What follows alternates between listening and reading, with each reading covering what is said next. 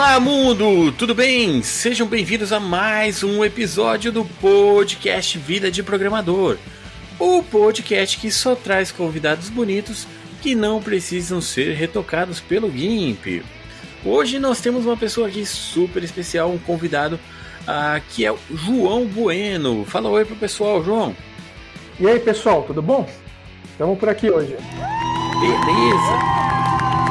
Joia, agora que vocês viram que ele está aqui, ele está conosco, está prontinho. Vamos primeiro dar uma lida aqui nos nossos e-mails, nosso momento de leitura de e-mails, e depois a gente retorna para a nossa conversa. You have an email.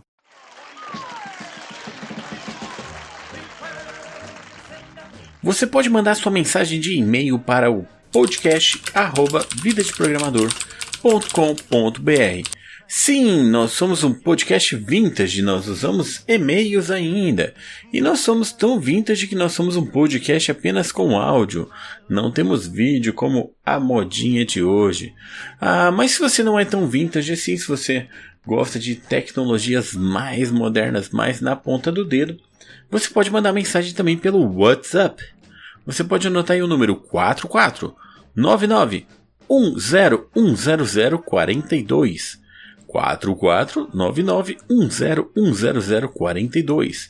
Esse é o número do Vida de Programador. Você pode mandar sua mensagem de WhatsApp, participar do nosso grupo de WhatsApp e também temos o grupo do Telegram, que é mais legal porque cabe mais gente lá. Então você pode entrar no nosso grupo do Telegram, que é o t.me barra VD Programador. E só, VD, são mudos, VD Programador. Legal? Então você pode participar com a gente lá. Ou então você pode participar do grupo secreto de apoiadores. Como que eu faço para participar do grupo secreto de apoiadores? Basta você apoiar o Vida de Programador. Você pode apoiar a gente pelo Apoia-se, que é o apoia.se barra Vida de Programador. Você tem várias opções lá de apoios mensais e aí você se torna um dos apoiadores do nosso projeto. Apoiando Vida de Programador, você apoia este podcast bacana. Você apoia também a produção de tirinhas, vídeos e etc. que fazemos. Então, se você gosta do Vida de Programador, pode apoiar. E tem novidades supimpas para 2022 que eu não vou colocar aqui ainda, porque são surpresas. Mas está vindo uma novidade que vai revolucionar tudo. Mas beleza. Bom, quem que apoia a gente, quem que está apoiando o nosso projeto? Deixa eu pegar o nome aqui do pessoal. Então, muito obrigado aos nossos apoiadores, o Paulo Henrique Santos, Rafael Profeta, Vinícius Teixeira, Rodrigo Portilho, Gustavo Guanabara, Davi Anabuki, Marcelo Hashimoto, Luciano Shinoda, José Wellington, Alberto Iano, Felipe Pinto, Renato Piovesano, Luiz Abner, Júnior Alves, Wagner Rogério, Valdecir Carvalho, Alexandre Silva e Jorge Alfradique. Muito obrigado pelo apoio de vocês obrigado. Ah, sempre a gente tem lá o grupo dos apoiadores, a gente pode conversar, trocar algumas ideias particulares.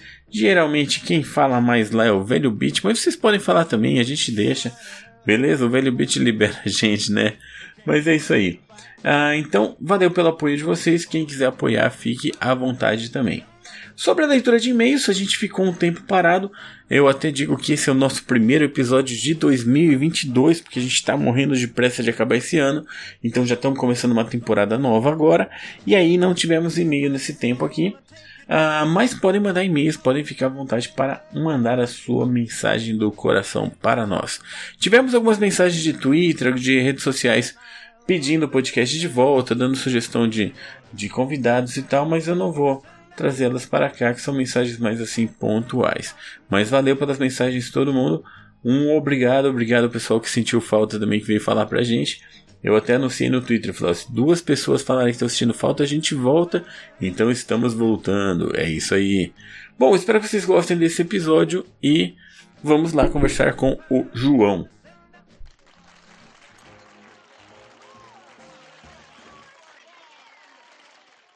E voltando aqui para falar com o João, como o nosso podcast deixa o convidado sempre bastante à vontade, a gente teve o nosso tempo de leitura de e-mails. João, você também quer ler os seus e-mails? Não, acho que hoje vou passar os e-mails.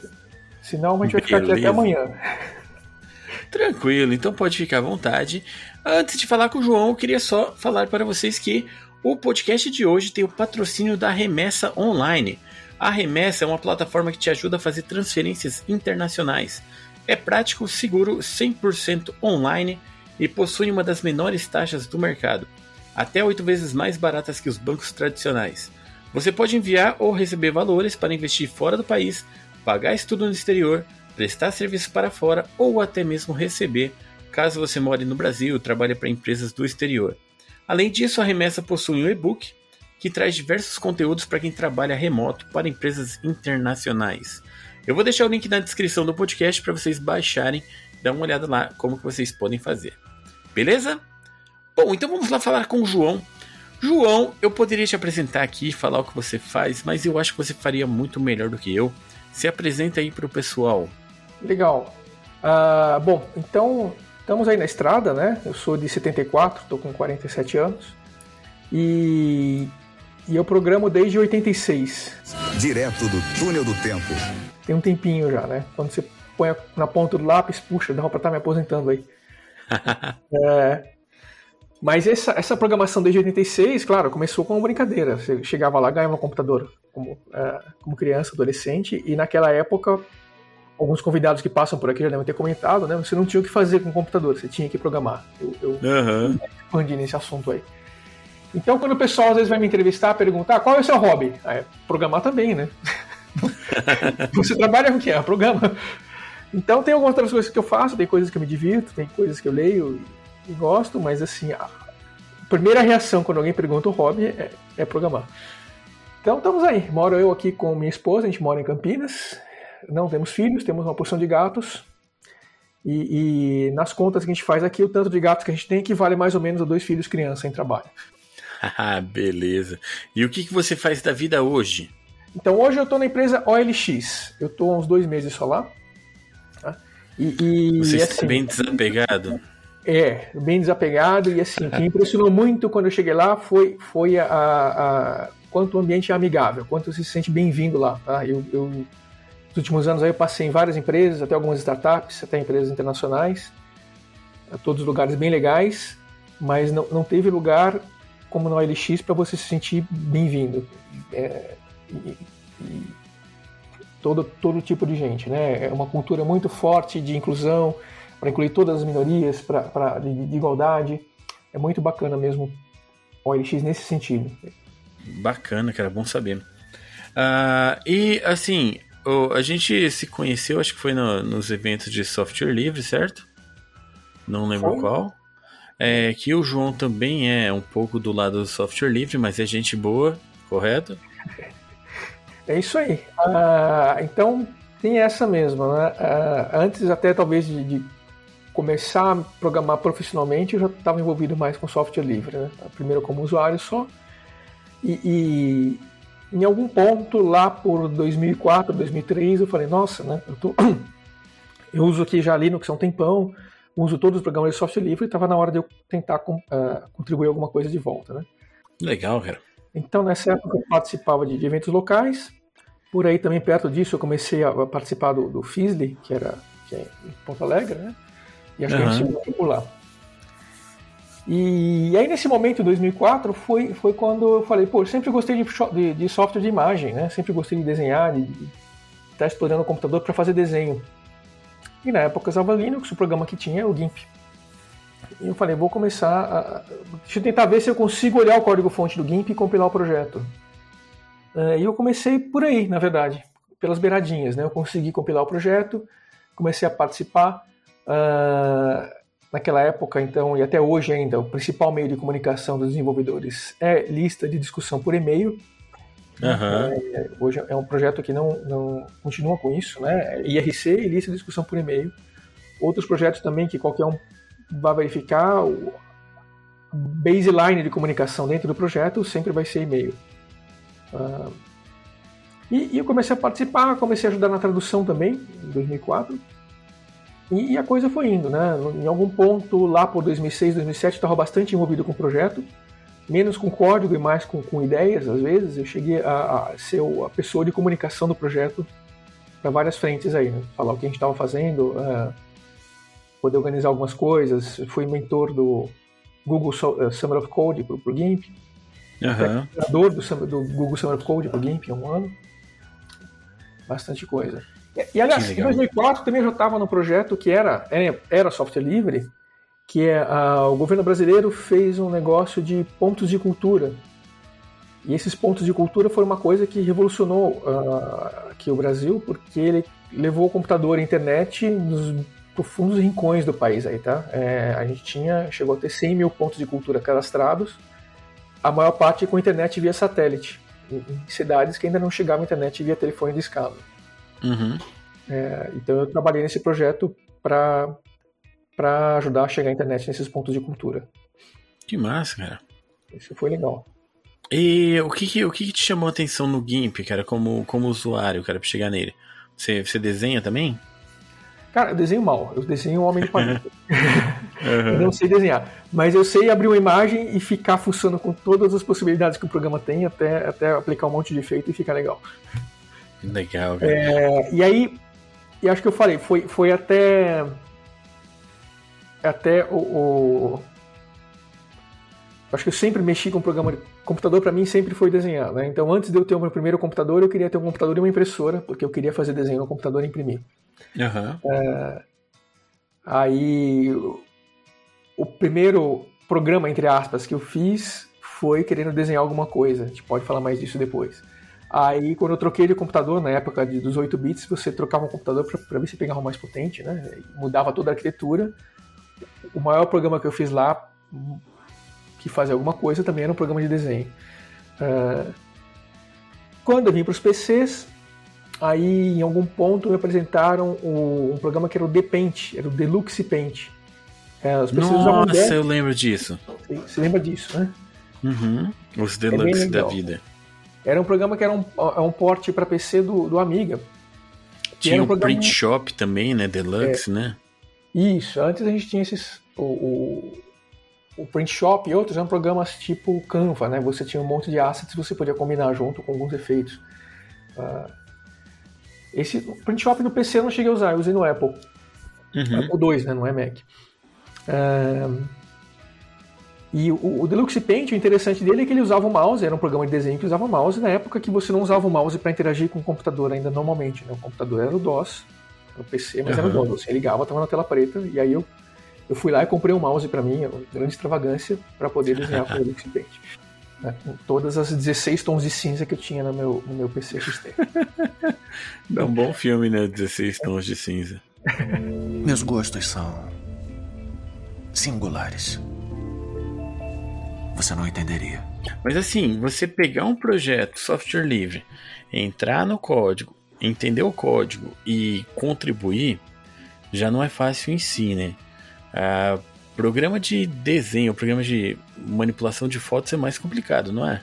Cara, eu, eu não sei se é mais complicado. É, acontece que tem uma coisa que eu percebi, e, e, é uma coisa que eu tenho nos últimos 10 anos, que muita coisa, até do software livre, enveredou por aí. Uh, o GIMP e outros projetos de software livre de, de desktop, que são programas multimídia, eles pararam muito tempo sem ter contribuidores, enquanto que você vê um monte de projetos de software livre uh, aí fervilhando na internet porque servem como base para programação comercial, né? Uhum. É, então eu acho que assim, nos últimos, não é nos últimos anos, mas acontece muito disso. Muita gente que trabalha com programação tá lá no, eu chamo de CRUD, né? Tá lá no, no, no ah. É, desenvolvendo software para cadastro, né? Basicamente é um cadastro com um pouquinho de lógica de negócio, mas é, é um software de cadastro. Uhum. E a programação multimídia, às vezes, quando você fala, a pessoa pensa em quem faz jogos, pensa quem. Uh, e, e essa coisa de, de, de computador poder ser usado para imagem e som fica um pouco esquecida. Né? Eu acho que a, abre aspas, a bolha dev hoje esqueceu um pouco que o computador serve para isso também. Uhum. Mesmo que ele desenvolve front-end, uh, então tá ali desenvolvendo uma, uma, uma interface para o usuário que quer fazer um negócio bonito, a tendência é pegar um framework pronto e só parametrizar ali. Coloca uma corzinha, coloca uma coisa uhum. e pronto. E imagem é, é legal porque Tava lá desde 86 eu comecei a programar, né? Então, desde aquele comecinho eu já queria brincar com a imagem, já queria mexer com a imagem. Então, eu sempre entendi como a imagem estava funcionava dentro da memória do computador, não foi diferente quando eu peguei o GIMP. Né? Quando eu peguei o GIMP, eu li o código-fonte e, e, vi que eu conseguia entender como ele manipulava os pixels e imagens, eu falei, nossa, tá aqui, é isso aqui que é legal. que massa, cara. E você mexe mais o que? Com, com plugins do GIMP ou mais com o código mesmo, o core dele? Eu, eu parei muito de mexer com GIMP, né? Mas uh, foi mais com plugins, eu mexia mais no, no, nas beiradinhas que eu falei, né? Alguma coisa no core. Uh, a última coisa que eu mexi mesmo foi uma coisinha bem simples, uma ferramentinha que ninguém conhece, que é o de distribuição de objetos. É, é um botão que você clica lá, você seleciona alguns objetos e ele distribui igualmente.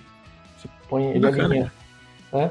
É, acho que, assim, tipo, 2% das pessoas que usam GIMP diariamente vão saber usar esse negócio. E tinha uma opção lá que não tinha, que era justificar ou centralizar, não lembro. Eu falei, pô, tá fazendo falta aqui, deixa eu pôr isso. E eu coloquei. Isso deve ter uns dois anos que eu coloquei esse troço lá. Mas, é, eu já usei bastante no Inkscape, mas no GIMP eu acho que eu não usei mesmo. É. Porque o GIMP nem tem o conceito de você, é muito, muito certo, de você selecionar muitos objetos. Né? É, uhum. é, é, até um pouco difícil você pensar aqui que o objeto que você está selecionando nele. Mas essa ferramenta usa um hack, lá tem como você selecionar objetos. Massa. Bacana, cara. Uh, muita matemática envolvida? Tem um tanto de matemática, mas a matemática que você usa para programação de imagens, em geral, é matemática de, de primeiro e segundo grau, não é uma matemática complicada, não. Tá? A não, não ser legal. que você vá usar em cores e, perfil de cores. Aí, aí a coisa muda de figura. É um troço que até hoje eu não parei para estudar ainda. É uma coisa maluca. Não, beleza. Eu acho legal perguntar, porque as pessoas que estão começando geralmente perguntam: eu preciso saber muita matemática para programar? Aí eu sempre falo: ó, se for mexer com imagem ou com jogo, você usa. É, então, essa coisa, né? Se você vai programar para fazer cadastro comercial, você não, não precisa tanto matemática.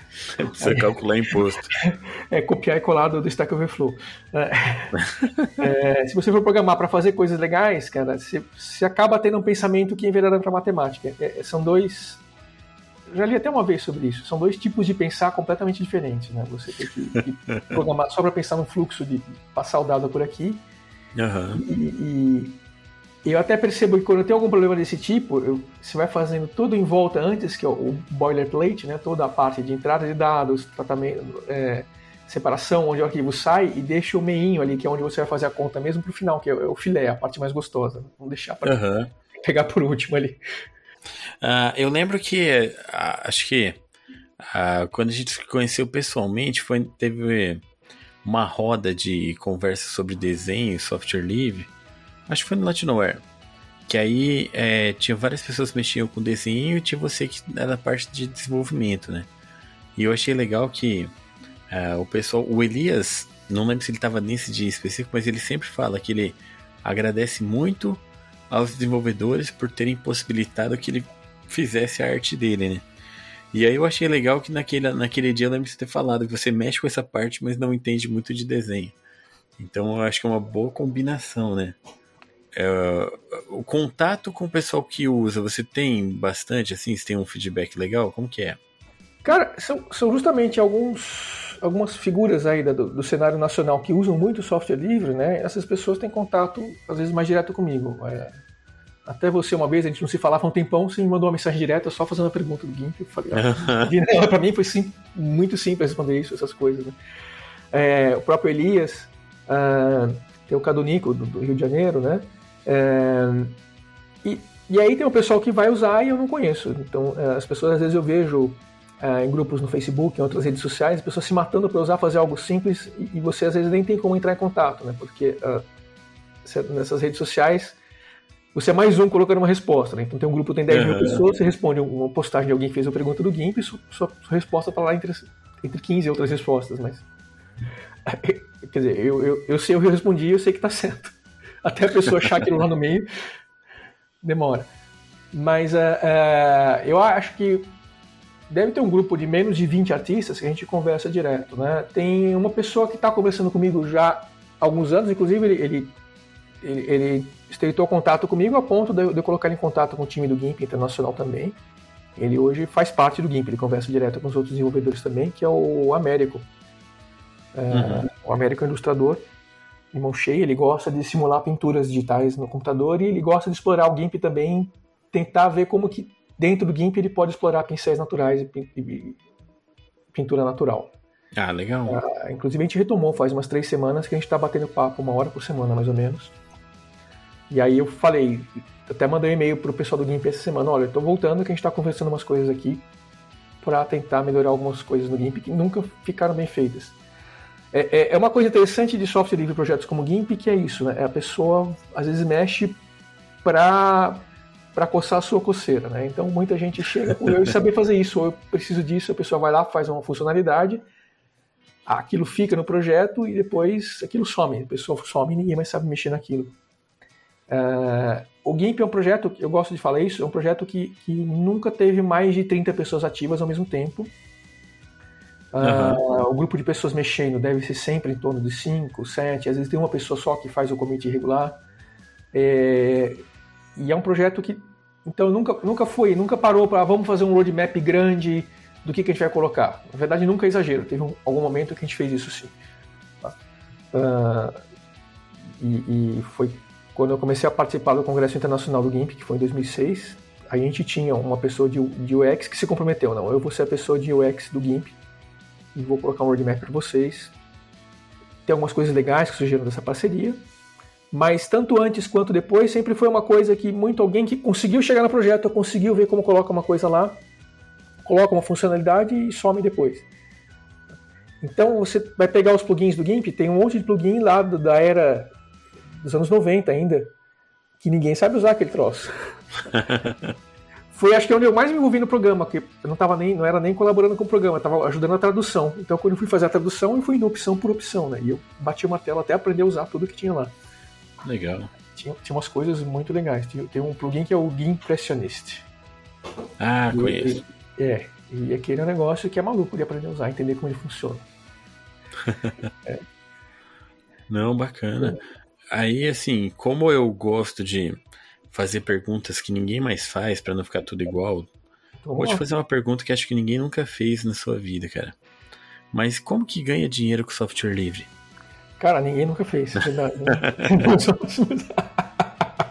Novidade! Novidade, né? Cara, é, é, o seguinte, se quiser ganhar dinheiro com software livre, tem como? Tem, mas você tem que ir muito atrás, né? É, e, e, então, uh, Acho que o jeito mais direto, mais straightforward é você virar empreendedor e, e, servir as pessoas com projetos. Então você tem que ser primeiro um vendedor, uhum. conseguir vender algum projeto que você consiga fazer, e aí você vai ser pago pelo projeto que você está fazendo, e aí você usa software livre para fazer seu projeto. Tá? É, uhum. Você Agora, quando você vai pensar em, em, colocar um software na caixinha, na época, a gente falava em caixinha, que era loja física mesmo, né, e vender na loja, o modelo sempre foi igual, né? Se você quiser vender software livre para para ganhar dinheiro com, com por venda de unidade, você sempre pode colocar na caixinha também e vender. O que acontece é que na caixinha, além do software que a pessoa pode pegar de graça, você põe um contrato de, de serviço, um contrato de consultoria, de prestação de serviço, de, de, atendimento, e, e é esse contrato que vai te dar a renda.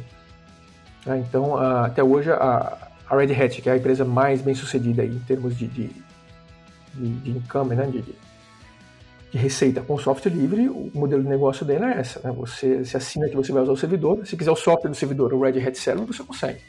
Uhum. Você baixa ele fácil, tem clones, tem, tem forks. Uh, mas eles te vendem o suporte do servidor. E aí é uma grana comparável aos servidores corporativos dessas empresas desse porte. Né? É, um, é um, um contrato da Red Hat. Uhum. Então, é, e eu nunca montei um projeto de vender consultoria de GIMP. De vez em quando alguém procura, ah, pede uma aula, pede alguma coisa, tal, você ganha um dinheirinho com isso aqui.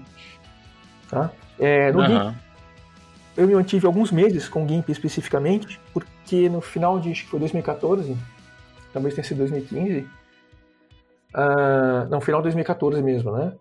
Teve um projeto da, da, da Tech a Tintec é mantida pela TIM, operadora de telefonia, é tipo uma fundação à parte para fazer, para criar, para criar bens culturais. É, e eles criaram um conjunto de cursos.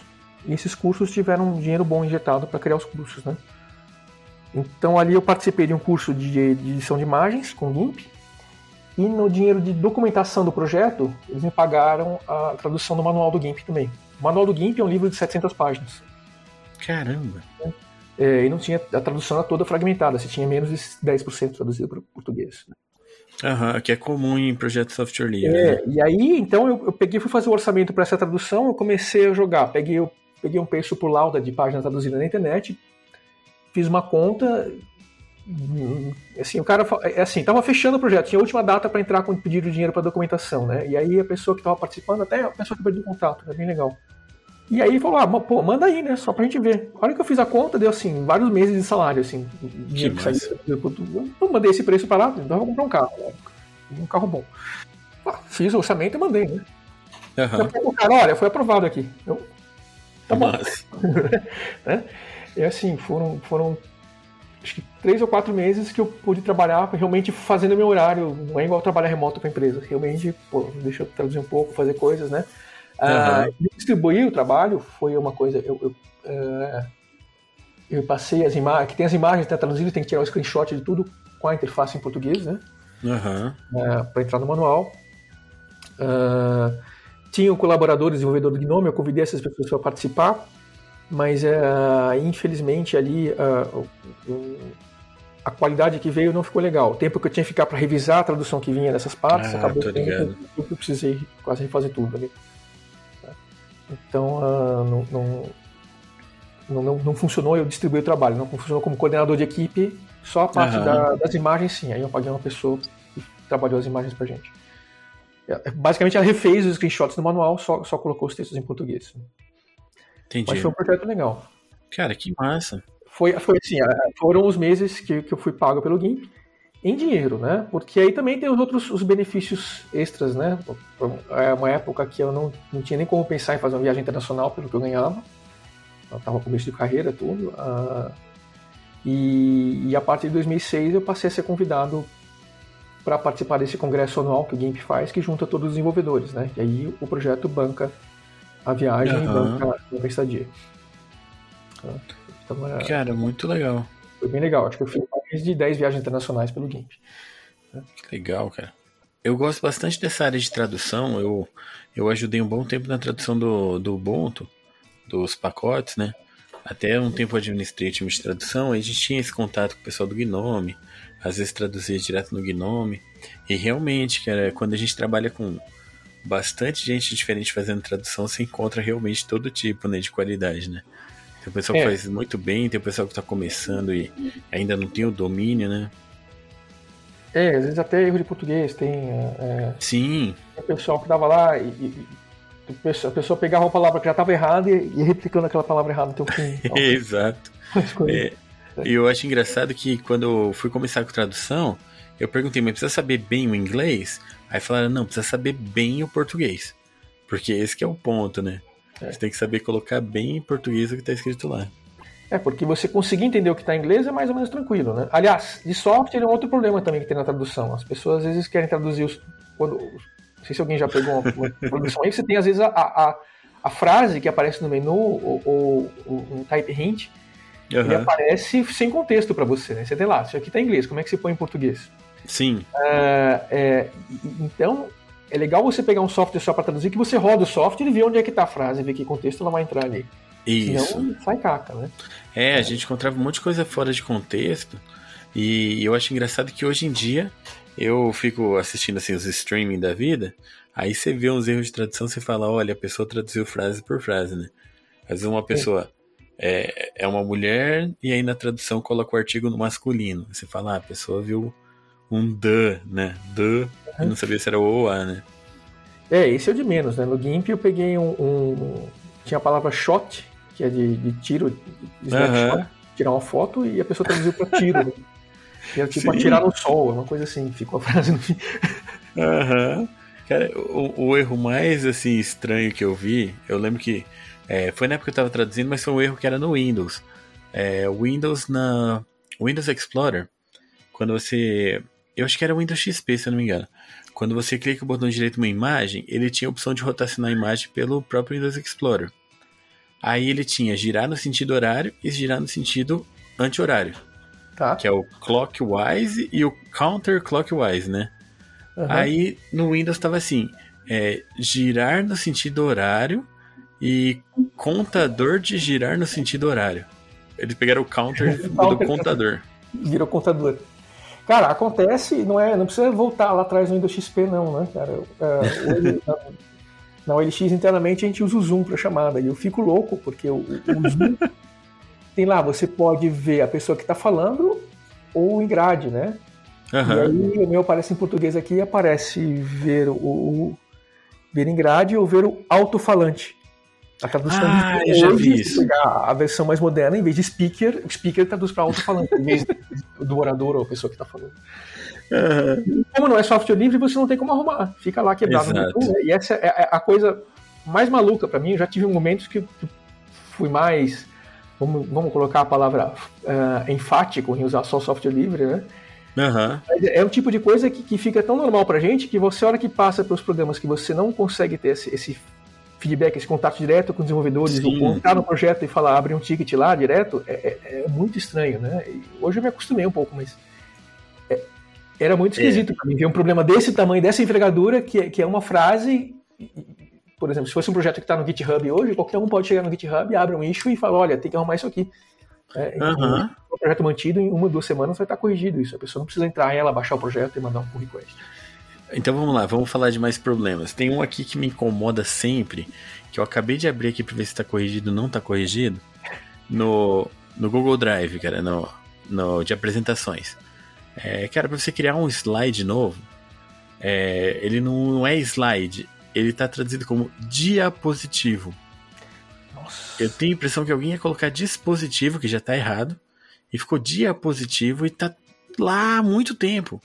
Aí Não. você tem o menu inteiro, diapositivo. Aí a primeira opção, novo diapositivo, duplicar diapositivo, eliminar diapositivo, Cara, ignorar tá diapositivo.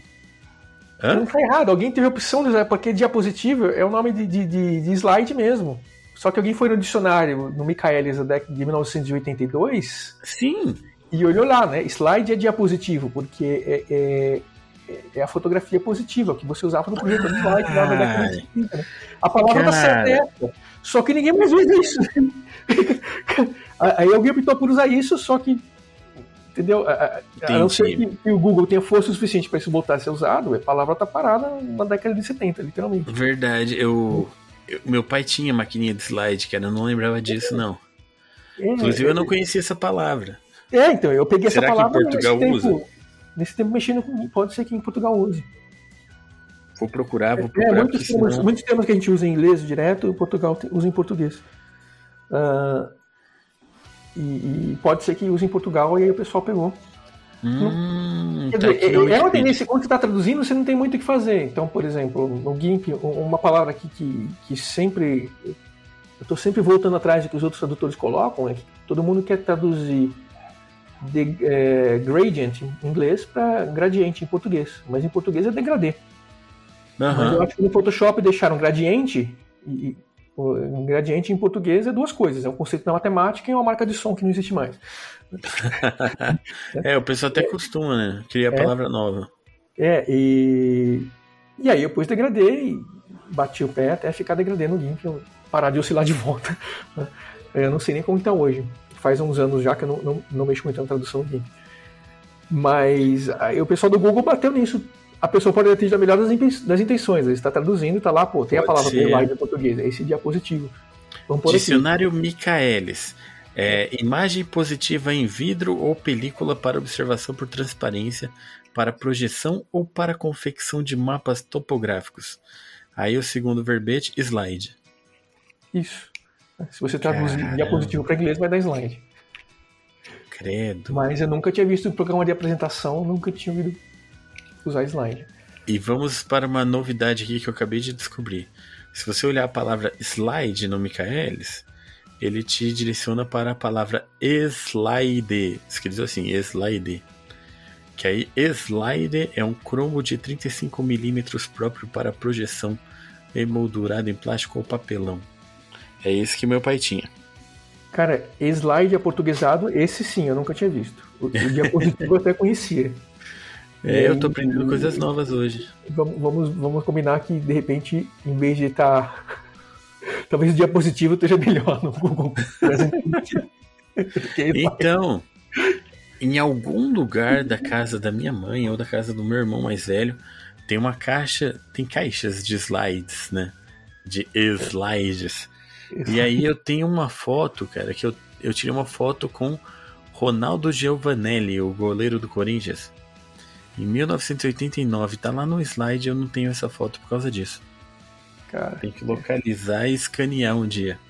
é, funciona bem no scanner, dá, certo. Acho que ele desbota menos que, que cruza mais. Tem essa também de scanner, né?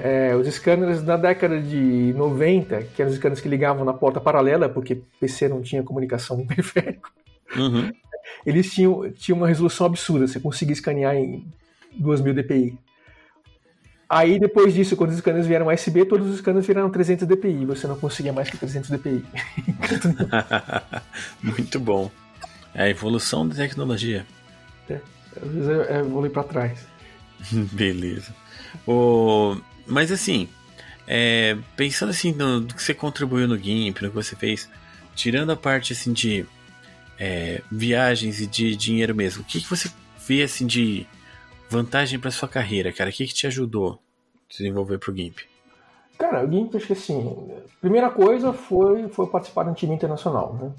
Aham. Então, 10 anos depois que eu estava no GIMP, justamente quando acabou essa fase aí, 2014, 2015, eu me juntei a uma startup internacional e foi muito tranquilo trabalhar lá, porque já conversava em inglês com o pessoal do time, a, comunicação em inglês há muito tempo, né? Acho que esse sim é o ponto zero. Como eu não, Aham. não, por questões de mercado aí, em termos de profissionais, eu sempre acabei trabalhando em cadastro, eu nunca trabalhei com imagem, mas se eu tivesse algum ponto batido uma tela, não, eu quero, gosto muito de imagem, vou, vou, vou achar projetos de programação só com imagem para trabalhar, teria sido uma mão na roda também. Tá? É, assim, é, é um projeto que dá uma visibilidade no, no currículo, né? É, porque é um- projeto que em algum ponto era usado por mais de 5 milhões de pessoas, não sei como está o uso do GIMP hoje. É bastante gente usa mesmo. Mas ah, eu nunca, eu nunca usei sem ser para pegar um freela alguma coisa assim, essa parte de que diferença faz. Poxa, você trabalhou no GIMP. Ah, mas tem coisa assim, cara. Em 2004, quando eu comecei a trabalhar com GIMP, em algum ponto, 2006, 2007, é, o GIMP, por ser um projeto desenvolvido ah, em comum, um projeto internacionalizado, ele estava anos luz na frente de qualquer coisa que a gente fizesse no mercado aqui. Aham. Eu lembro de ter uma palestra dessa na PUC em Campinas, pro pessoal da graduação, falando só das tecnologias adjacentes para você poder manter o projeto do GIMP comparado com o projeto normalzinho de mercado que você pegasse aqui. Na época, é, até o, o sistema de versionamento de software não era uma coisa comum, as pessoas não sabiam usar, as pessoas entravam no mercado de trabalho, as empresas não usavam. Aham. O GIMP já usava o SVN lá há bastante tempo, né? Sempre usou. Então minha palestra foi falando só dessas tecnologias que, que eu tive um head start com isso por estar trabalhando no GIMP, por, por estar contribuindo com o GIMP. Então era, era então em ordem é o, o GTK, que é o projeto, a biblioteca que o GIMP usa para desenhar janelas, para poder fazer o programa com janelas. É o GetText, que é a infraestrutura de tradução, de internacionalização do programa, né? Então o GIMP é um programa traduzido em mais de 80 línguas. Não Aham. está tudo mantido, hoje deve ter bem menos traduções funcionais, mas era mais de 80 línguas. A parte própria do versionamento de software. Teste unitário nunca teve muito no GIMP, mas, mas tinha mais umas duas, três coisas assim relacionadas a isso, né? Que você, se você fosse trabalhar numa empresa aqui no Brasil, o pessoal sempre não usava, nem tinha ouvido falar, nem sabia o que era, nem estava interessado em colocar. Por Aham. exemplo, o versionamento de software. Era um, um dois, três, acabei.c. e o GIMP já usava SVN. Antes do SVN usava até o CVS, que era o anterior, né? Aham. Agora, uma outra tecnologia que eu, que eu me envolvi muito mesmo, que eu sou mais conhecido até, na, ou muito conhecido no- aí no Brasil, é, é a linguagem de programação Python, né? Tem essa paixão vem mais ou menos no mesmo tempo. Eu comecei a programar Isso em é Python. legal, cara. Porque é. É. muito antes de virar modinha, né? É, eu comecei a programar em Python em 2001.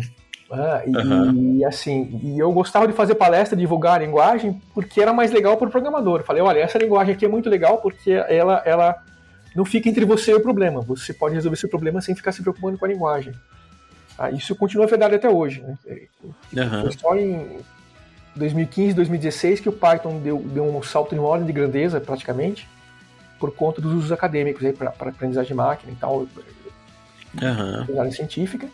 E agora, em 2021, ela passa na frente como top one no, no, dos rankings mais usados de linguagem de programação, que é o, que é o TIOB, eu não sei como fala, TIOB. É, eu também nunca sei. É, mas faz alguns anos que ela está no top 5 em qualquer critério que você pegue, né? Ela está entre as cinco primeiras linguagens. Que massa. E, e, e, hoje eu sou uma referência nacional no Python. Qualquer lugar que eu passo, às vezes, nem, nem tô pensando na coisa, às vezes. Na OLX, por exemplo, é um lugar que eu não estou trabalhando só com Python. Lá são, são vários projetos, várias linguagens. É, é muito diverso a stack dentro. Uhum. Mas projetos novos a gente vai começar em Python, que a gente for fazer no, no, no squad que eu tô. Mas uh, mesmo assim, o pessoal fala, ah, esse aqui é o cara do Python, né, cara? Não, massa. É, eu acho legal, eu te perguntei até porque é, eu gosto de incentivar o pessoal que está começando, tipo, se envolva com software livre, com projetos, com comunidade, porque você tem um ganho muito bom, né? Você tem um, uma experiência ali gratuita que você absorve que te impulsiona bastante na carreira, né? Sem contar essa parte que você falou, cara, você ir dar palestras, você ensinar, cara, você se tornar uma referência, cara, isso é, isso é um baita de um ganho pra carreira, né? Cara, é, é muito legal. Eu acho que talvez, assim, pro, pro leigo, a maior diferença inicial, que, que é, fora a questão das quatro liberdades do software livre, que isso é sério mesmo, eu falei, tem, tem épocas na minha vida que eu dou mais ênfase a isso ou não, mas é, é, muito forte que qualquer projeto de software livre, seja LibreOffice, seja Blender, seja GIMP, você tem um problema do software, você tem onde falar o problema. Você pode comunicar o problema direto para quem faz. Isso. Tá? Se é um, um, Maya, se é um Office da Microsoft, você pode ter pago dois mil reais a licença do direito de design por três dias. Você não tem esse canal direto, né? Você tem, às vezes, se você está na empresa que comprou a licença, você consegue até mandar um e-mail e criar um ticket lá, mas você não tem o canal direto para o desenvolvedor. Tem um canal direto para a linha que atende e ajuda o usuário lá. Aham. Uhum. É. é. você não consegue nem ver esse ticket, né? Tipo, se está sendo atendido, se não está. Isso, você não tem, você não tem feedback nenhum. Em software livre, e hoje, com o advento aí do GitHub, os repositórios que ficam livres para navegar, é, é, muito comum, né? Você tem. Eu tenho um projetinho hoje que é o meu xodozinho, um projeto que eu estou trabalhando há uns três anos aí, que é um projeto para ASCII Art no terminal. Né? Que legal é, com Python. Então ele, ele, é mais uma biblioteca, é mais para quem quiser fazer a ASCII Art com Python. E aí faz uns meses que para usar isso mais legal, comecei a fazer um programinha, então que você pode desenhar no terminal com as teclas seta e com o mouse até. Uh, e, e, esse projeto, então, pouca gente usa, é um projeto difícil de usar, uma parte que está muito atrasada nele é documentação. Então, sem estar sem tá apresentado direitinho como você usa, pouca gente usa, mas volta e meia, a cada dois, três meses, alguém escreve lá, olha, tem esse probleminha, você consegue arrumar? Cara? Então, e a coisa às vezes rápida, você arruma em, né, em meia hora, você arruma e pronto, resolveu o problema do cara. É muito legal isso. Cara, isso é massa, né? Você tem um monte de olho a mais, né, pra verificar. É, é, é essa, essa, linha direta você não tem em outro lugar. Uhum. Bom, é, deixa eu puxar aqui um, uma área aqui do podcast, cara. Um, um quadro nosso que está começando, na verdade. É, eu tenho o quadro uh, Throwing Errors, que o quadro Throwing Errors já vem desde o começo, e como ele vem desde o começo, uh, vamos deixar ele um pouco de molho, um pouco parado, e vamos lançar um quadro novo hoje. E o quadro novo hoje, diferente do Throwing Errors que eu não avisava, eu pegava de surpresa, eu mandei um aviso para o João antes, perguntando qual foi a sua maior gambiarra ou a sua gambiarra do coração? Uh, quer compartilhar com a gente sua história? Cara, é, posso falar e, e, se tivesse perguntado só agora eu ia lembrar da mesma, porque acho que é a maior de grandeza acima das outras.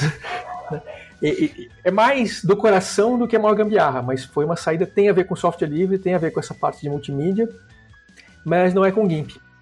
É com o Blender.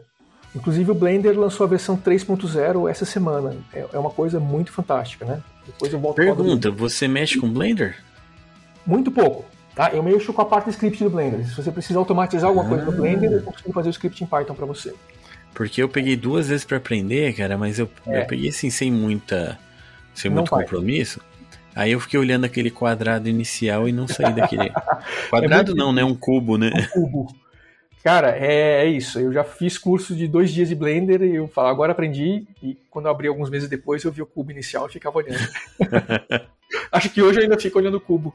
Mas se alguém fala, não, eu quero chegar aqui, eu consigo, consigo ir ajudando. Mas só abrir uhum. pra. Deixa eu ter, pensar alguma coisa para fazer, não vai. É, então, em particular, dessa vez aí que eu fiz a gambiarra do coração aí, vamos dizer, eu, eu tinha algumas pessoas que chegaram em mim com, olha, a gente precisa chegar aqui. Então era um projeto multimídia de dança, na verdade. Então a pessoa pegou um projeto da, do Itaú Cultural, pegou uma verba e fez um projeto que a ideia era o seguinte: a, a ideia inicial do projeto era era gravar alguns bailarinos dançando inicialmente. E aí as pessoas que iam visitar a exposição, elas seriam digitalizadas e aí elas apareceriam dançando em vez dos bailarinos. Tá? Isso em, em foi em 2010, tá? Uhum. É, esse, esse, é um negócio muito grande, não dava, né? Já, quando, quando me apresentaram o projeto, o escopo já tinha sido reduzido, que era, mas não tão reduzido, ainda ficava legal, que era os bailarinos gravados, tudo bem, mas então quando a pessoa chegasse, ia ser digitalizada a silhueta dela. Ia tirar uma foto como da sombra da pessoa, e aí sim, a sombra da pessoa ia ser colocada no programa 3D e a sombra da pessoa ia estar gravando. A silhueta da pessoa ia, ia fazer a dança que tinha sido gravada inicialmente no, no, com bailarinos profissionais. Uhum. Tá? É, esse projeto é Ballet Digitalic, da é, artista Lali Kotrovinsky. Inclusive, a gente se encontrou de novo uns dois anos atrás, que ela fez o doutorado mais ou menos na mesma linha. Mas então em 2010 aconteceu que o pessoal chegou em mim quando o dinheiro já tinha acabado, já tinham gastado para digitalizar os movimentos, já tinham gastado com bailarinos. Chegaram em mim porque aí estava dentro do Blender e aí tinha que limpar o. O que acontece? O, o, o, os movimentos 3D digitalizados estavam cheios de pulinho, achei como se fosse ruído na linha do tempo. E o pessoal queria pensar num jeito de limpar esses ruídos, né? Uh, e aí eu consegui, fiz um script para isso, era, era uma coisa mais ou menos tranquila. Basicamente, você pegava os pontos que o Blender fornecia para você, achava os pontos fora da curva e eliminava ali. Uhum. Legal, mas aí eu me envolvi no projeto. Então isso aí foi tranquilo, mas aí o projeto o que, que tinha que fazer então? É, tinha uma parte feita em C++ por outra pessoa que fazia a digitalização da silhueta e passava a silhueta como imagem. Já, já o contorno da imagem, que eram pontos 2D, que eu mapeava para o 3D no, no Blender. Uhum. Ah, então isso chegava pela rede. Uh, no próprio Blender, então, eu tinha um personagem, que era um, um, objeto lá no meio, que é o um objeto que tinha dança. Então, basicamente, o que acontece? Eu, eu tinha, tinha o esqueleto do personagem, eu, tro... eu pegava esse esqueleto do personagem, pegava os pontos da silhueta, jogava por cima do. jogava por cima do, do, do esqueleto que já existia com a dança, e pronto, a silhueta passava a dançar. Certo. Isso aí foi feito em algum talvez duas ou três semanas, era mais ou menos o que estava previsto no começo do projeto, o pessoal sabia que precisava fazer. Uh, eu scriptei essa parte, não teve grande surpresa, estava legal. Na época, o Blender ele tinha dentro dele um Game Engine, hoje não tem mais o Game Engine, eles tiraram. Hum.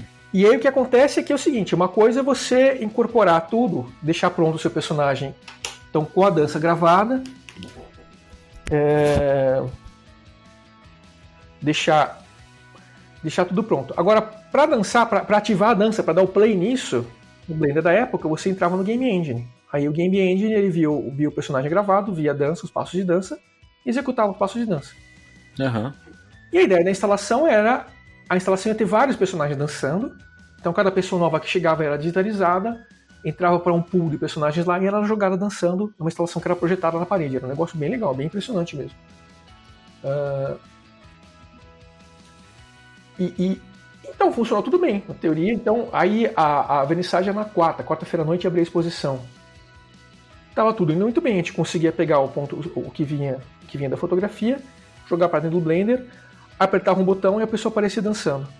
Certo. E, e aí a hora precisava fechar esse negócio, ficar redondo. A pessoa tinha que entrar dançando e a instalação estava passando, estava passando as pessoas dançando. A ideia é que a, a pessoa se chegava na chegava na instalação, não cortava a dança, a dança estava sendo contínua. A uhum. sua silhueta passava a entrar, alguns minutos depois, passava a entrar na, na dança. Você poderia se procurar no meio. É. E, e, quase tudo funcionando. Chega segunda noite, a gente tá na casa do cara em São Paulo, eu moro em Campinas. Eu fui até lá pra gente fazer os ajustes finais. Ah, legal. Agora é só fazer uh, eu jogar cada pessoa nova que chega. Então a dança tá acontecendo. Chegou, entrei o João na exposição, tirou a foto da minha silhueta. Eu quero jogar o João dançando no meio dos outros.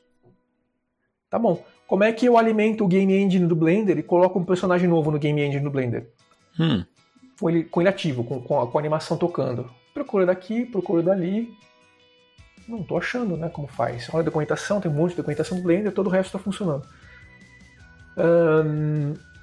Lá pelas tantas, eu, eu, eu mando um e-mail, que eu falei, comunicação e software livre, lista de discussão. Achei a lista do uhum. mandei a pergunta. Na época não tinha Stack Overflow ainda. É. Hoje tem até um fórum especial do Blender que funciona igual o Stack Overflow. Uhum. Mandei a pergunta, dali a pouco, uns 15, 20 minutos, veio uma resposta por e-mail. Nenhum brasileiro. Não lembro nem se eu mandei para a lista do brasileiro ou se mandei na lista do Blender.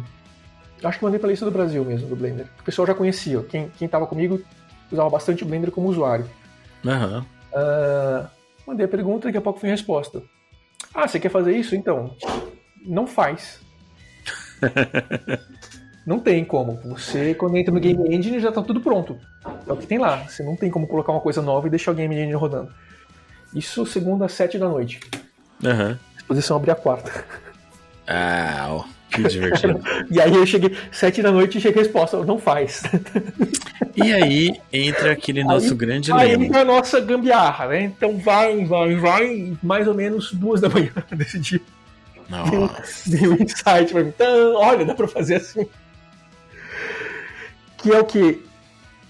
Uh, você não podia, com o Game Engine rodando, você não conseguia fazer. Mas ligar e desligar o Game Engine é instantâneo. Ah. E fazer um frame outro. E, e, dentro do Game Engine eu conseguia colocar fora do Game Engine, desculpa, é fora do Game Engine eu conseguia colocar qualquer script de Python, a linguagem de programação rodando. Dentro do Game uhum. Engine tem algumas limitações. Mas então eu consegui fazer dois scripts, um que dentro do Game Engine ele, ele, ele ficava olhando um arquivo no disco, ver se aquele arquivo uma, uma pasta no disco, ver se aparecia uma silhueta nova. Se aparecia a silhueta nova, ele pausava o Game Engine, voltava para o Blender disparava outro script no Blender, outro script carregava a silhueta nova, jogava para jogava o pro projeto e restartava o game engine onde estava, mas agora com os dados da pessoa nova. Mas isso sem travar a animação? Isso sem travar a animação entre um frame e outro. Que massa! Cara, é, é assim, é, é, o que eu tô lembrando hoje por alto, assim, mas foi uma coisa assim que foi o, momento Shazam, assim. Tipo... Aí você mandou um e-mail de volta pro cara, faz sim, ó, agora faz. eu não mandei e-mail. Depois eu fui conhecer a pessoa, o, o Dalai, né? O Dalai hoje tá como, tá como uh, pessoa full-time na Blender Foundation, né? Ele é um dos coordenadores do projeto. Cara, uhum. coisa pra caramba, ele fez muita coisa nos últimos anos. Aí. Dalai, é, é e eu sei que assim, a hora que me veio essa coisa, eu fiz a prova de conceito e funcionou, cara. Eu fiquei, nossa, cara, isso aqui. e, entrou, e eu sei que ainda. E aí, ideia para funcionar, eu deixei esse negócio funcionando às nove da manhã da quarta-feira. Foi. Caramba. É nove da manhã? Que horas que ia abrir? Ia abrir à noite, às sete. Às sete. Ah, à noite. Ah, Beleza. É, é... Deu para dançar bastante durante o dia. Foi pra, é, na verdade, na terça a gente teve algum outro problema, não sei se foi com isso mesmo, não, não, não, eu não lembro agora. Na segunda eu tive essa ideia, mas aí ela não entrou ali primeiro, não funcionou. Uhum. Na terça eu tava para desistir e voltar para Campinas, que ia dar aula terça-noite. Né? Caramba. Aí, aí o, o, Ricardo Palmieri usou a formação dos soft skills dele todo lá. Cara, mas você veio até agora, cara, agora não pode, não. É, liguei pra faculdade e falei, ó, oh, vou faltar hoje. O motivo, mas não tem motivo, vou faltar hoje. Ah, mas também se Muito funcionasse legal. de primeira nem ter graça, né? Cara. E aí, de, de segunda para terça eu ia dormir, de terça para quarta não. A gente passou a noite no, na instalação do negócio, onde, onde ia rodar é, no Itaú Cultural, na, na Vida Paulista. Uhum. A gente passou a noite no porão fazendo o negócio funcionar. que massa. Funcionou às três da manhã, de terça para quarta. Uhum. ajustes finais, as coisas que eu fui fazendo até as, até as sete da manhã. Nossa. Mas e aí assim, fica o nosso aprendizado sobre gambiarras. Cara, que essa... o maior motivo de gambiarra é o quê? Prazo apertado, Prazo né? apertado, cara. Tem que entregar? Amarra um arame aí, vamos mandar. Funciona. E aí eu falei, em 2018 a mesma artista fez um projeto parecido também usando Blender, mas era outra abordagem ainda. Ela queria ir, em vez de digitalizar a silhueta, era transformar é, características do, do, jeito que a pessoa escreve. Se a pessoa escreve rápido devagar, com a letra apertada, a letra grande, transformar isso numa dança também. Foi, um outro, foi pro doutorado dela. Uhum. Mas a gente fez com mais calma ao longo de alguns meses também, mas é, teve muita coisa que remeteu a esse outro projeto aí. E, e, é um projeto multimídia assim que eu falei, pô, é uma coisa muito legal que no day, day job, no trabalho dia a dia, você não faz, cara. São, são coisas. Sim, é. Software livre com multimídia deixa você fazer isso, mas. É, cara, e volta no que você falou lá no GIMP, cara. Você tem um projeto, um artigo científico, quer testar, você bota num software livre desse, é muito mais rápido de sair, né? Sim. Ah, eu lembro bem de alguns testes, como que era? Aquele Liquid Rescale, Rescale. Liquid Rescale. Aquilo é mágico, cara. Nossa, aquilo é, é Cara, eu lembro quando saiu, primeira vez que eu vi, eu vi um vídeo mostrando como que você redimensiona sem perder o- a qualidade no principal e tal. Eu falei, nossa, isso é mágica e tal. Aí eu falando, eu não sei se foi você ou se foi outra pessoa, falando, não, mas isso tem no GIMP. Eu falei, ah, não acredito. Aí eu lembro que eu tinha um, um blog que falava mais de Linux na época, até fiz um texto explicando como usar no GIMP, como faz, peguei uma foto minha. Ficou bem legal. Perdi esse Ah. blog, tá nos meus arquivos. Cara, e, e, assim, é interessante que isso deve funcionar ainda, essa, essa coisa vira uma biblioteca. Mas sim, é, Funciona falei, ainda, tá lá. época- É, ele não, ele não vem junto com o GIMP. O cara fez um projeto de parte, né? Isso. É, e, ele, e ele se desenvolveu depois e continua existindo. Mas é, é interessante que isso aí foi um pouquinho antes, justamente dessa primeira reunião que eu fui internacional do GIMP, onde Aham. entrou a pessoa de UX. E, e, assim, uma das primeiras coisas que o cara falou, não, mas. ah, como é que é? Ó, eu agora até esqueci a frase. O GIMP, o projeto precisa ter um, um statement, não é statement, é uma visão, isso, a visão de projeto, né? Você tem que ter uma visão de produto. Aham. E um monte de hacker olhando pra cara do outro, a gente não tem visão do produto do GIMP, a gente vai fazendo GIMP. Aí o cara, não, tem que ter. E a gente sentou ali e pôs na marra, igual o trabalho de, em grupo de escola que a professora manda escrever, vamos fazer a visão do produto do GIMP. É. E aí eu lembro que um- uma das coisas que entrou aí, porque eu lembrei justamente desse negócio do, do- desse daí, foi isso. E no GIMP é uma plataforma para você implementar conceitos acadêmicos de imagem. É- é- além de Aham. Ali, por exemplo, a gente definiu que, isso foi norteador do GIMP nos próximos anos, que esse é um software mais para fotografia do que para pintura ah, com meios que simulam, simulam mídias naturais, igual a. América fazer, né? Ah, então deixa, É, o Elias Krita- mesmo usa o MyPaint pra isso, né? É, deixa o Krita ser isso, na época não tinha mais Krita, é verdade. Deixa o Krita ser o programa de pintura, a gente fica sendo o programa de fotografia. E, e- Aham. e entre esses- essas coisas norteadoras, estava lá, é, é- é uma plataforma de imagem que vai te dar um software pronto, quando você tiver um conceito acadêmico para implementar, já está pronto. Você cria um plugin, já tá- pode usar o resto do programa todo. Que massa. É, uma coisa que eu sinto falta dessa ideia de produto, até que é, tem um plugin que eu usava bastante que era o Rio Selection. Que ele. Eu não lembro se ele tinha tradução esse nome em português. Que é aquele que você marca, eu quero tirar essa coisa da foto. Ele tira e arruma o fundo, né? Aí eu vi que, por exemplo, no Ubuntu, ele tem o pacote que instala esse, esse plugin, mas ele tem incompatibilidade do Python 2 com 3. Então ele simplesmente não aparece, não funciona. É, aí, aí é um problema de empacotamento do Ubuntu, né? Porque o GIMP, até o 2.10, que é o estável que existe hoje, ele usa Python 2 ainda. Aham. Até porque a pessoa que mais ou menos tocava a parte de Python no GIMP é essa que, dos- que vos fala, né? E aí tem o problema dela não ter feito essa evolução do Python no GIMP. aham. É, Então eu tô brigando com a pessoa certa. tá brigando com a pessoa certa, né? Beleza. É, agora o que acontece é que aí algumas distribuições GIMP optaram por, por colocar o, o, o GIMP disponível como Snap, né? Como Flatpak. Ah, E esses snaps e flatpaks, eles não são compatíveis. não- muito difícil você conseguir colocar o plugin nele funcionando direito, porque você teria que colocar o plugin lá dentro do, do Ah, snap, é uma imagem de disco, né? Aham. É, o GIMP. O, o Python 2 no Ubuntu deve funcionar. Se você instala o GIMP no pacote do Ubuntu sem ser snap, Sim. sem ser, sem ser flatpak, deve funcionar. E aí, se esse plugin, se você colocar no lugar certo, ele vai funcionar. Agora, se o pacote do plugin foi feito para o Ubuntu e a pessoa não testou a qualidade, não colocou no lugar certo, ele não vai. Eu acho que foi isso, porque eu uso pelo apt, é aquele pacote GIMP Plugin Registry, que tem um Uhum. monte de plugins. Ah, o plugin Mas- registry, tá. Isso. Tá, aí aí que acontece? O plugin registry, esse é um outro problema do GIMP que aconteceu com o projeto, sem ter mão de obra, mão de obra voluntária o suficiente. Aham. O plugin registry basicamente morreu.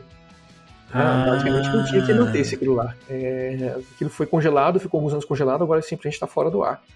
E o que Entendi. aconteceu é que alguém deve ter pego todos os plugins que estavam lá na batelada e fez um pacote daquilo para o Ubuntu. Mas aquilo, para se comportar bem, para ser um software mantido, é, é, funcionava por acaso. Então, o que, o que funcionar daqui é lucro, o que não funcionar aqui pena. Beleza. Aí esse, esse, esse, esse plugin provavelmente caiu no, no que não funcionar, que pena. É, foi isso mesmo. Porque, porque era um plugin assim revolucionário que eu lembro que o pessoal falava que antes do Photoshop T já tinha no GIMP e hoje em dia é, tá sendo até comum o pessoal usar isso, né? Ah, marca aqui, tira. Até eu tava vendo o Pixel 6 do Google, o smartphone, tá com esse recurso direto no celular, né? Você marca um lugar e ele tira da foto. Falei, ah, Sim. tinha isso no GIMP. É, é, é, são coisas que hoje, com, com as técnicas de, de, de machine learning aí, sem, sem nada muito especial de inteligência artificial, é basicamente é, regressão linear nos esteroides, Aham. são ferramentas muito fortes para você trabalhar com imagem, né? Eu, eu até lembro que participei do, do, do podcast do Sérgio Amadeu também, e eu falei, olha, uma coisa legal do GIMP é que quando você puder restaurar essa capacidade fácil de, de, de colocar plugins fácil nele, vai dar para fazer muita coisa com inteligência artificial. E ele ficou me perguntando, mas para que, que vai usar inteligência artificial? Para esse tipo de coisa, né? É, Uhum. São modelos matemáticos e, e- e- e essa história da inteligência artificial. A rede neural, na verdade, é um modelo, modelo matemático genérico, que você não precisa sa- saber entender matematicamente como ele funciona. Ele, ele se, se forma, se forma sozinho para fazer esse tipo de coisa, né? É, conseguir curar uma imagem ou conseguir modelar, remodelar uma pessoa com, com a cara de ninguém que já existe, né? Aham. Esse, esse projeto de Dispersion do Not Exist e tal. Então, são coisas realmente que estou um pouco afastado do projeto agora, mas é um, é, um, é um assunto que nunca saiu do roadmap, nunca saiu de vista. E a gente tem uma forma de gerenciar assets externos, né, inclusive instalação de plugins, para facilitar essa entrada de coisas. Né. É, o GIMP ele continua rodando, ele deve estar chegando na versão 3 no próximo ano, tá? Ele tá, já saiu 2.99.8. Ah, e aí, como eu falei, faz umas duas ou três semanas que eu retomei as conversas com, com o Américo, e uma das coisas que eu percebi é que, de repente, eu olhei no. Como está a parte de Python nesse GIMP 3, peraí, aí, GIMP 2.99, e não está funcionando direito. Então eu me comprometi, deixa eu arrumar, pelo menos deixar isso aqui no nível que estava no GIMP anterior, no GIMP 2. Agora vai então. Agora vai. É. Mas. Aí, a- a- deixar o Python funcionando para a gente conseguir ter algum, algum nível de asset manager, para poder colocar essas coisas e voltar então a ter plugins ah, mantíveis de forma independente. Que um outro problema também que as pessoas não conseguiam fazer direito plugin, plugin é que não tinha documentação. A Aham. documentação é muito escassa. É, esses plugins são numa época que você não tinha nem onde colocar, tá? Então, idealmente hoje, o que acontece? A gente passa um template, olha, põe esses arquivos aqui de informação a mais, cria um repositório do GIMP, cadastra, cria, aliás, cria, um, cria um repositório no GitHub, no Bitbucket, onde for, cadastra esse repositório aqui e pronto, seu repositório, o que você criou vai ser listado. Hoje Aham. dá pra fazer isso, né? Há, há alguns anos atrás, o que acontece? Além de tudo, o GIMP tinha que manter a infraestrutura para receber isso, né? É. Hoje caiu a ficha simplesmente que você não precisa mais manter a hospedagem disso. Cada um mantém o seu projeto, é responsável por ele. E, e, e a gente só precisa apontar o- o- a lojinha do GIMP para isso. Olha, então pega lá os pincéis dessa pessoa, pega os plugins dessa outra pessoa, por dentro do programa mesmo. Você não precisa. Porque esses plugins aí que acontece? Você conseguia instalar sem, sem existir para o Ubuntu. Você tinha que ir no site, baixar o código do plugin, compilar, muitas vezes o programa era feito em C, você mesmo tinha que compilar e, e- e aí colocar na, pasta certa dentro do GIMP e aí você ia, ia ter esse negócio funcionando. Aham. Então, alguns que ficaram mais famosos foram mais mantidos, eles viraram pacotes das distribuições. Então, entrou no Ubuntu, entrou É. no Fedora e tal. E, eventualmente, as pessoas que mantinham pro, pro Fedora e pro Ubuntu não tinham mais como manter, porque a coisa foi se perdendo no caminho. né? Uhum. É, beleza. Bom, beleza. Ah, está chegando aqui um tempo. Eu, eu nem falei muito sobre o seu trabalho atual. A gente podia falar mais sobre Python, mais sobre um monte de coisa. É, o que, que você acha que precisa para a gente conseguir animar mais o pessoal a se envolver com o projeto software livre? Cara, essa, essa pergunta é mais difícil do que a, como ganhar dinheiro. Beleza. Não sei, eu acho que eu tô num momento meio cansado também. Mesmo assim, o que tá me dando fôlego é realmente eu ter entrado numa empresa legal agora que Aham. tá me dando um ânimo aí, mas. É, é complicado, cara, porque o pessoal aprende a desenvolver e aprende a desenvolver pra, pra cadastro, né? Até, até outro dia no Twitter apareceu uma brincadeira legal. Ó, em vez de chamar de crude, vamos chamar de cruel.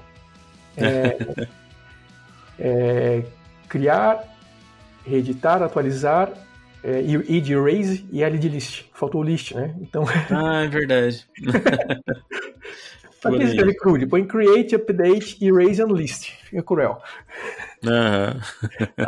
E, e, e 95% dos trabalhos, você vê lá o pessoal na bolha dev, que ah, não sei o que, não sei o que, é, é- é cruel, cara, é crude. É, é- é. Aham. É, Aí você vai, não, mas onde é que é multimídia? Onde é que entra multimídia em software? É a empresa de jogo. E jogo, antes de você começar a ver como é que você faz o caminho, você vê, as únicas notícias que você acha são as empresas de jogos explorando os desenvolvedores. Você sabe que você vai trabalhar pra caramba, vai ser mal É. antes, de começar. Então, Ou é, o pessoal que tá interessado só em, em Gen pronto que te dá tudo, né? É, então fica, fica meio sem saída. Agora, assim, software livre em geral, inclusive a parte cruel do software livre, a parte usada para cadastro e tal, é, você tem esse ganho aí. Você, se você está no emprego, está trabalhando hoje num- numa empresa normal, é entender como funciona o ecossistema para conseguir empurrar dentro da sua empresa que você precisa contribuir também. Aham. Eu trabalhei em várias empresas aqui no Brasil que a empresa usa toda a plataforma dela, toda a stack dela é software livre e ela não contribui uma linha de volta. É, É, então isso é complicado. Essa, essa é uma cultura que precisava mudar mesmo. isso é verdade.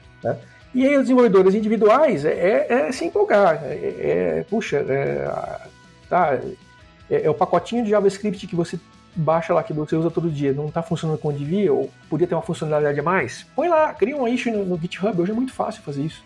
Aham. A barreira de entrada por criar issues no, no GitHub é, é uma ordem de grandeza mais simples do que era ah, há 10 anos atrás, ou 15 anos Cara, atrás. isso é muito verdade. né? E aí a hora que o pessoal te responder, falar, nossa, a gente pode aceitar su- sua funcionalidade nova, vai te dar um ânimo muito grande, cara. Você põe esse negócio lá, Aham. Aí aproveita, engrena com o seu gerente e fala, ó, contribui isso aqui de volta, dá para aparecer nos quadros da empresa, ó, a gente está contribuindo com o projeto tal de volta que a gente usa. Pô, Eu acho que, que é por aí. É, é, fora os projetos de hobby, de multimídia, que são, são separados da, da parte cruel aí, eu acho que é o que a gente usa no dia a dia é isso. É, é, ah, você está usando Python com Django. Eu uso Django há 10 anos. Tá, e o que, que tem no Django que você já fez? Cara, o Django tá lá, o Django não é indestrutível. Você, tem, você pode criar. Você não quer contribuir direto com o Django, mas você pode criar um pacotinho que. Onde você. Um pacote seu de Python, que você põe as coisas que você usa em vários projetos que você sempre quer refazer. Você põe lá para todo mundo usar. né? E fala com o seu gerente, ele vai deixar você colocar isso com software livre, você entender. Não é assim, ah, Aham. o executor não dá. né? Hoje em dia está muito mais tranquilo isso. Já, já trabalhei em lugar que realmente não tinha conversa. Mas na parte dos lugares as pessoas simplesmente não entendem como funciona. Dá para conversar. É, Você vai poder ser pago para criar o seu projeto, abrir código e ter mais gente tra- trabalhando ali junto.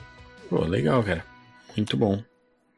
Beleza. Então, te agradecer pela participação, mas quero deixar um tempo aqui para você dar o seu recado, o que você quiser falar. Ah, pode mandar o seu recado para quem você quiser, fazer sua propaganda, falar das suas redes sociais, declamar um poema. O que você quiser, fica à vontade e pode fazer o seu jabá à vontade se quiser. Legal, a gente falou muito dessa parte de, de programação aí do João do Software Livre, eu vou continuar um pouco aí. Ahn, mencionei um projetinho que eu tenho trabalhado de uns três anos, é o, é o Terminidia.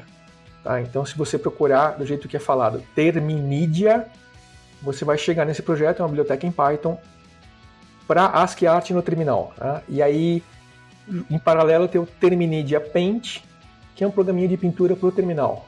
É, é um negócio que eu convido você a brincar é muito legal você poder desenhar com letras. Tá? Então tem, tem algumas funcionalidades, está bem no começo ainda, é, mas já dá para usar. Ele, ele salva o seu trabalho de arte como um arquivo .txt no fim. É bem bacana. E esse projeto Terminidia, apesar de uso restrito para artistas que gostam da coisa vintage, a parte de Python dele, para quem é desenvolvedor Python e quer aprender Python a fundo, é muito forte. Eu já dei três ou quatro palestras em evento internacional só de estruturas que eu criei dentro do Terminidia. Como ele não é cruel, eu posso fazer o que eu quiser dentro, não estou usando nenhum framework pronto, eu tenho que criar minhas estruturas de dados. Então você usa a linguagem de jeitos que a linguagem te permite usar de um jeito que você não, não usa quando você está fazendo um programa em Django ou um programa ah, em Flask só para responder registro, para responder um JSON. Então é um projetinho que eu convido vocês a, a, a conhecerem. E aí temos outras facetas do João que a gente pode deixar para uma outra ocasião. Aí. Beleza, onde que o pessoal te acha? Ah, acho que no Twitter eu estou mais ativo ultimamente, é o arroba Guidion. Arroba. G-W-I-D-I-O-N. Eu vou deixar na descrição o link para o Terminidia e para o seu Twitter. O pessoal quiser falar com você. Ah, e só para falar aqui, ó, procurem por Terminedia. certo do jeito que escreve, mas beleza. Tá aqui o link, eu vou deixar na descrição. Legal. Cara, valeu, brigadão. A última pergunta aqui que eu preciso fazer, dá para fazer tirinha com o Terminidia? Claro, com certeza. cara. É, Inclusive pode ser alguém tentando usar e não conseguir porque não tem documentação. Beleza. Tranquilo. Então estamos recrutando documentadores. Se você gosta de documentar as coisas, fique à vontade. Beleza, João. Valeu. Brigadão mesmo pelo seu tempo. Tá? Valeu. Continua esse ótimo trabalho seu, cara. E é isso aí. Qualquer coisa que vocês tiverem problema com o GIMP, quem tá ouvindo pode reclamar com o João. É tudo culpa dele. E valeu. Pode que eu tô acostumado já.